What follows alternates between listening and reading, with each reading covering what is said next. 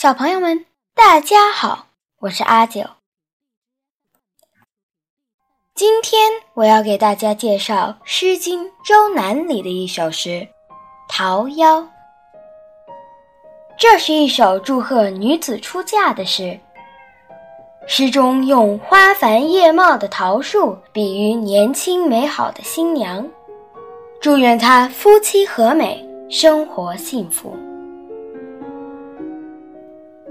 周南《桃夭》：桃之夭夭，灼灼其乎！之子于归，宜其室姑。桃之夭夭，有逢其实。之子于归，宜其家室。桃之夭夭，其叶蓁蓁。之子于归。宜其家人。下面是我对这首诗的英文翻译。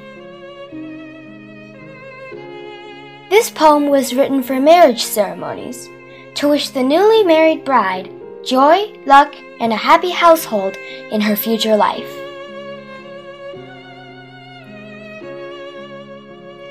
So young and graceful, like a peach tree, its blossoms fiery bright. This bride shall soon join her husband's household. The marriage was only too right. So young and graceful, like a peach tree, soon bearing a large crop of fruits. This bride shall soon join her husband's household. To this man the young maiden suits. So young and graceful, like a peach tree, its foliage green and lush.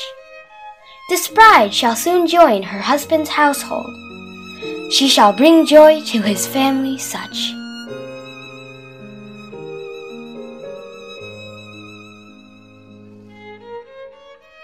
好了，小朋友们，今天就讲到这里。下个星期请继续收听阿九的杂货铺。